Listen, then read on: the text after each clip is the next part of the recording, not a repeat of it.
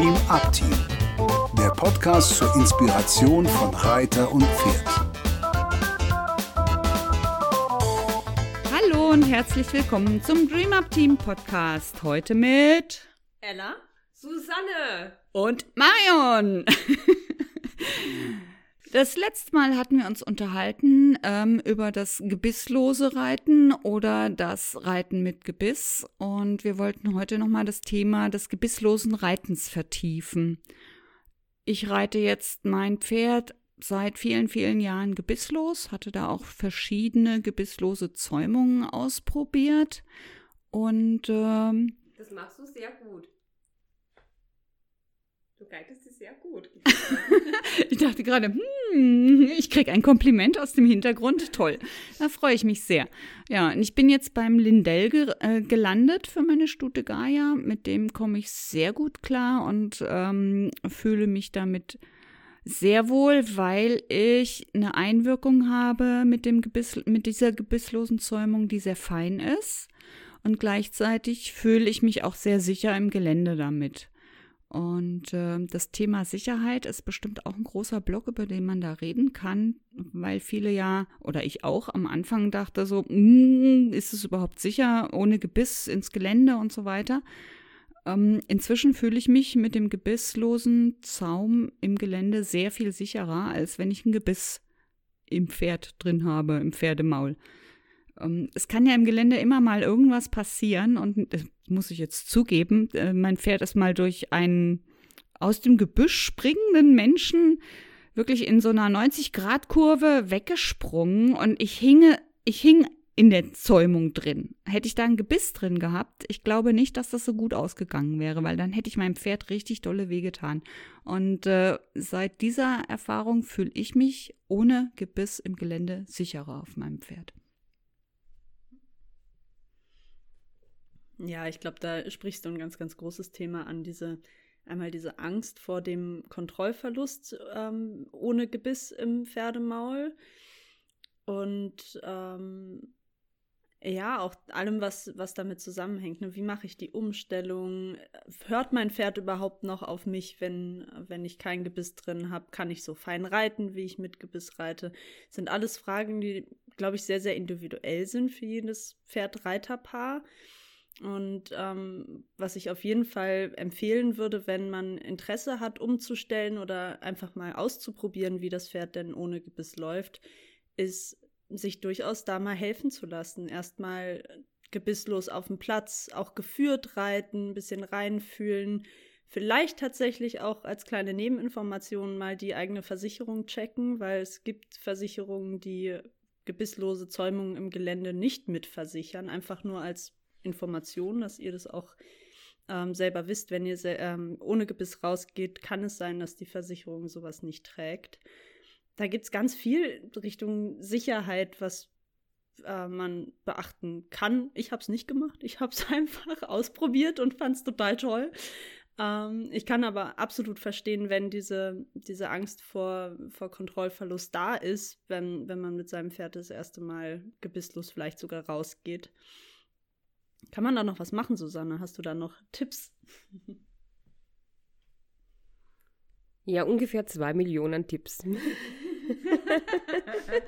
okay, oh nein! ähm, naja, also am allerersten muss man sich darüber im Klaren sein, diese Kontrolle, von der wir träumen, träumen wir nur. Die gibt es nicht. Es gibt keine Sicherheit. Wir können uns die Pferde gut ausbilden. Wir können sie super ins Gleichgewicht bringen. Wir können sie gut über unseren Sitz reiten. Aber es ist ein äh, falscher Gedanke, wenn wir glauben, wir könnten sie über den Zügel kontrollieren das ist völlig egal, wie scharf die Einwirkung ist und wie stark der Reiter ist. Wenn das Pferd nicht mitmachen will, dann wird es das nicht. So gibt es da draußen Pferde, deren Zungen schwer verletzt sind, weil irgendwelche Menschen in ihrer Hilflosigkeit des Kontrollverlusts die Pferde mit Stacheldraht im Maul reiten. Das führt nicht dazu, dass die Pferde gehorsamer werden. Das Problem liegt ja oft ganz woanders, nämlich im Gleichgewicht des vom Körper des Pferdes oder in der Kommunikation und dem Vertrauen zwischen dem Reiter. Das heißt, die Kontrolle, die kommt nicht über den Zügel, sondern die Kontrolle kommt über dieses Vertrauen und die Verbindung und das Verständnis für das Pferd. Das ist das eine, was man sich mal ganz klar sein muss, dass es nichts mit der Kontrolle zu tun hat. Was es aber ist, ist eine ganz feine Verbindung und man holt sich da die Antwort ab. Am Zügel kriegt ihr die Antwort, was euer Arsch erreitet. ja? so, so, so simpel ist es und so schwer. Weil das ist nämlich hier, zeigt sich, ob ihr das hinkriegt, dass euer Pferd sich trägt, im Gleichgewicht ist, ihr im Sitz nicht stört und nur dann, wenn ihr das richtig fand, dann kriegt ihr eine Antwort in die Hand. Anstelle, dass eure Hand irgendwas Aktives, Wildes macht, ist es gar nicht. Das ist eine ganz feine Verbindung und die Kommunikation am Zügel ist allerhöchstens ein Flüstern. So weit aber zu kommen, braucht natürlich auch selber viel Gleichgewicht und Verständnis für den eigenen Körper und zu wissen, was man will. Beim gebisslosen Reiten oder äh, ne, wenn, wenn man jetzt das Gebiss weglegt, ist man nicht sicherer oder weniger sicherer. Ich sage mal, wenn wir Halsringreiten machen, sage ich immer, hier zeigt sich, ob der Reiter reiten kann. Weil wenn im Halsring das Pferd noch immer dahin geht, wo du hingehen wolltest und immer noch dann anhaltet, wenn du anhalten wolltest, dann habt ihr schon eine recht gute Kommunikation über den Körper. Dasselbe gilt für das gebisslose Reiten. Und es gibt noch eine Sache, die ich hier anfügen möchte an diese Gedanken zum gebisslosen Reiten, und zwar die Wirkung von gebisslosen Zäumungen ist auch ein Kapitel für sich. Jeder, der mal in Physik aufgepasst hat über das Thema Hebelwirkungen, der sollte sich ganz genau anschauen, oder eigentlich jeder Reiter sollte sich ganz genau anschauen, wie und wo wirkt das Gebiss ein. Drückt es aufs Genick? Wann? Drückt es aufs, auf, die, auf die Nasenknochen? Wann? Wie genau wirkt das und wirkt es zusammen? Und auf welche Punkte am Kopf drückt es denn? Drückt es auf Nervenpunkte? Wie genau sitzt es? Das alles ist ein ausgeklügeltes System. Die meisten ähm, Kopfstücke, die man kaufen kann, die sind genau so konstruiert, dass sie auf eine bestimmte Weise sitzen und wirken. Wenn sie das nicht so sitzen, dann können sie dem Pferd schaden. Ja, wich wichtiger Einwand, ähm, das Anpassen eines gebisslosen Zaums und auch das Ausprobieren. Ich weiß gar nicht, wie viele gebisslose Zäumungen ich bei Curly ausprobiert habe, bis ich da gelandet bin, wo ich jetzt bin. Ich würde sagen fünf oder sechs bestimmt. Es ist also nicht einfach nur, ach, gebisslos, ich schnappe mal meinen Stallhalfter, knote mir da ein paar Zügel ran und ähm, yippie los geht's, sondern ich würde sagen, da vielleicht sogar noch ein bisschen wichtiger als bei den Trensen, weil die einfach schon sehr viel länger im Geschäft sind. Da wurde viel Gedanken reingesteckt, welche, wie die Trense sitzt.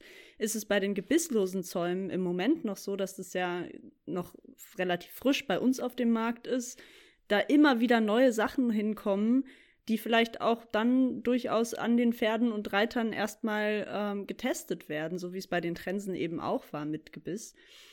Ähm, das heißt, für sich selber und für das Pferd zu gucken, passt dieser gebisslose Zaum?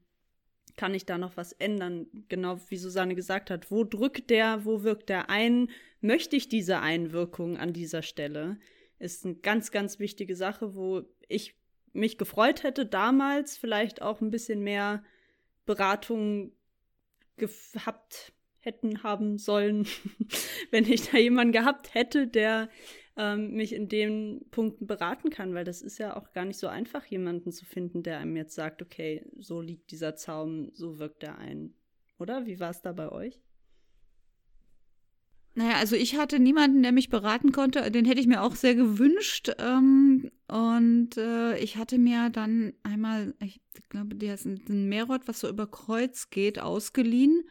Da bin ich überhaupt nicht mit klargekommen. Also das, das da habe ich gleich gemerkt, dass das funktioniert für mich und mein Pferd nicht. Kann für jemand anders anders sein. Bei mir hat es nicht geklappt. Und ich bin dann zu diesem Sidepuls gekommen und habe auf den, ja, die verschiedensten Sidepuls ausprobiert. Und äh, ja, es ist wirklich ein Rumprobieren, was passt zu mir und meinem Pferd, zu welcher Zeit. Das kann sich ja auch wieder ändern. Also nicht so, hm, eins habe ich gefunden und jetzt bleibe ich für ewig dabei. Es kann sich auch wieder ändern, dass man sagt, hm, jetzt habe ich diese Art von, von Trense soweit benutzt, mit der komme ich bis zu einem gewissen Punkt, aber jetzt möchte ich was anderes machen oder weiterkommen. Und dann wäre der Gedanke auch wert, sich wieder umzuschauen, was gibt es da noch. Ja, ihr Lieben, ihr seht schon, das ist ein, wieder auch eines dieser Themen, wo man sich so viele Gedanken machen kann. Wichtig ist auszuprobieren. Leiht euch das von der Stallmiteinstellerin aus, einer Freundin, sprecht mit euren Reitkollegen darüber, denkt gemeinsam darüber nach, wie wirkt dieses Ding eigentlich, wo wirkt es auf das Pferd, welche Wirkung hat das, kann man ja auch mal ausprobieren mit dem zweiten, der unten steht, man nimmt den Zügel an, während das Pferd steht und kann genau beobachten, okay, mehr, da ist mehr Druck auf der Nase, da entsteht Druck auf dem äh, Genick, ähm, vielleicht gibt es auch noch andere Stellen, wo Druck entsteht und schaut euch auch mal genau an, wo anatomisch das ähm, äh, Kopfstück richtig sitzen muss, damit es eurem Pferd gut geht und ihr ganz viel Freude beim Reiten habt und beim gemeinsamen Arbeiten. In diesem Sinne, schreibt uns gerne, was benutzt ihr denn für Kopfstücke? Wie reitet ihr eure Pferde? Was sind eure Erfahrungen? Habt ihr Fragen zum gebisslosen Reiten? Wollt ihr Beratung haben zu euren äh, gebisslosen Kopfstücken, wie sie wirken? Dann meldet euch gerne bei uns. Wir können euch telefonisch oder auch ähm, bei Skype Beratungsstunden geben oder ihr kommt einfach mal vorbei. Wir freuen uns auf euch. Ihr findet uns auch bei Facebook und bei Instagram und dann hören wir uns beim nächsten Podcast. Bis dann. Tschüss. Dies war eine Produktion des Dream Up Teams. Für weitere Informationen gehen Sie bitte auf unsere Webseite www.dreamupteam.de oder schreiben Sie uns eine E-Mail unter kontakt at dreamupteam.de.